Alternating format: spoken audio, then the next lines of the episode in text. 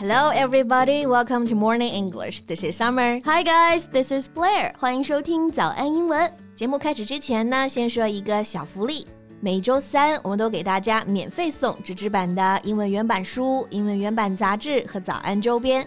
微信搜索“早安英文”，私信回复“抽奖”两个字，就可以参加我们的抽奖福利啦。这些奖品都是我们的老师为大家精心挑选的，是非常适合学习英语的材料，而且你花钱也很难买到。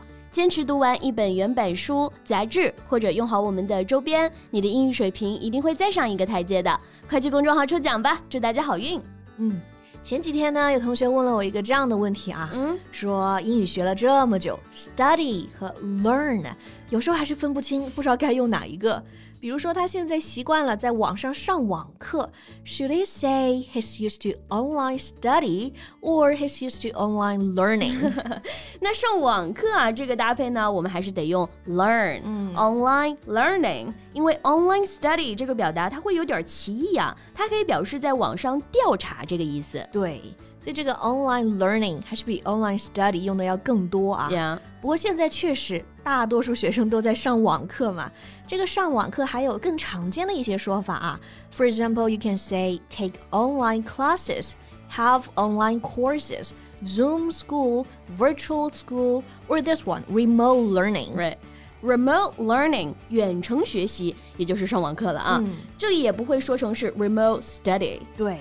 其实很多时候区分这个 learn 和 study 还是靠积累，嗯，哪个听得多更常见，你用哪个就行。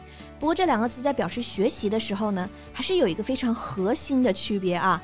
So in today's podcast, let's talk about that. Sure, and then you'll learn the difference between these two words. 今天的所有内容都给大家整理好了文字版的笔记，欢迎大家到微信搜索“早安英文”，私信回复“加油”两个字来领取我们的文字版笔记。OK。那这句话呢，就可以很好的帮大家体会一下 study 和 learn 它的一个区别了。嗯，So when you study something, you might not have learned it yet。这个说的很有道理啊。嗯，就是说，当你还在 study 的时候，你可能还没有到 learn 这个程度，所以可以理解为 study 是 learn 的一个过程。Study 强调的是通过上课、阅读、背诵的方法来学习，但是 learn 啊，侧重的是知识、技能、能力的获取和习得。Yes. Like when you study, you spend time learning about subject by reading or going to college. When you learn, you get knowledge or skill by studying from experience or from being taught. 是的，那这两个词的含义还是有重合的啊，但是很多情况呢会固定搭配用 learn 或者用 study. So first, let's see some context where we only use this word study. Okay, okay. 比如说，我们从小到大在学校里的学习呢，这里就用 study。嗯，So at school you study Chinese, you study math, study English。是的，比如说学生在学校里呢都要学数学，你一般不会说 At school we need to learn math，、嗯、你会用 study。At school we all need to study math。对，然后到了大学，你学的专业也是用 study。比如说你学的是经济学，then you can say I studied economics at university. Okay, so Summer, what did you study back in college? I studied English and Spanish. You? I studied business English. Yeah, good. OK，那如果你出了学校，开始工作了，还在坚持学习啊，嗯，这个时候学习，你看他就不用 study，而要用 learn。对，因为现在很多成年人啊、职场人士啊都在学英语。嗯，比如说利用空闲的时间学英语啊，那我们就可以说 I'm learning English in my free time。对，或者说都是在跟着我们早安英文学英语啊。You guys are learning English with us。注意，这里就不是说 I'm studying English with Morning English。但是啊，如果你决定脱产，再回到学校里面去学习啊，那我们又要用回 study 了。嗯，比如说读个全日制的 MBA，那这里就用到 study，或者用 do 更常见。I quit my job to do a full-time MBA course. Yeah, right. OK，那刚刚这里是 study 它的一个用法。什么时候用 learn 呢？它主要就是强调学习一种技能和能力。嗯，比如说小宝宝他学走路啊，学说话。Babies learn how to walk and talk. They don't study, they learn the skills. 对，那成年人学游泳、学开车、学做饭，我们也都是用 learn。Adults can also learn things. They learn how to swim, how to drive, and how to cook. Yeah, right. 比如说，贝贝最近在练弹琴啊，哎、嗯，这里的学乐器呢也用 learn。So we learn how to play a musical instrument. For example, you're learning how to play the keyboard. Yes, I spend most of my free time learning how to play the keyboard. 对。 还有比如说，你从谁谁谁的身上，我们可以学到很多东西。这里也用 learn。We can learn a lot from other people, like your parents, your friends, or some role models. 对，然后还有出国旅行的时候，你会学习到很多当地的文化。You'll learn some local culture when you travel abroad. Yeah. 还有一个现在大家都在提的表达就是终身学习者。嗯，很明显啊，这里的学习呢，你也要用 learn。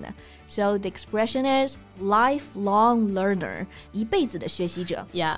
Now, everyone is talking about lifelong learning and being a lifelong learner. Mm. That's a good thing because I've seen a quote that goes, A lifelong learner is a lifelong winner. 哇，这句话很到位啊！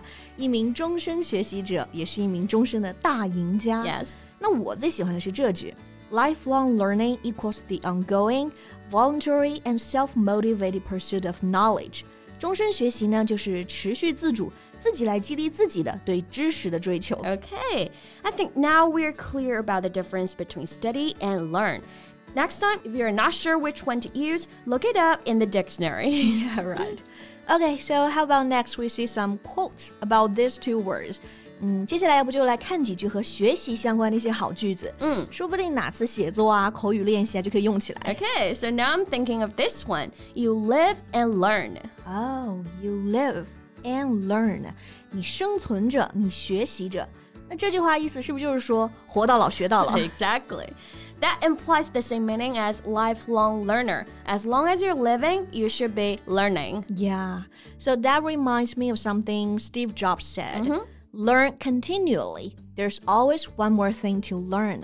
这个 Steve Jobs 他说过一句话，就是说要持续学习，总有你可以学习的事。这里的 learn continually，那也有这个终身学习的意思啊。还有一句我之前印象很深刻的话啊，嗯、就是 Tell me and I forget。Teach me and I remember, involve me and I learn。嗯，告诉我我就忘记了，教我我就记住了，那让我参与进来，我就能真正学到了。哇。 that can be a good reminder for us when we're teaching. Yes. So we should involve students as much as possible.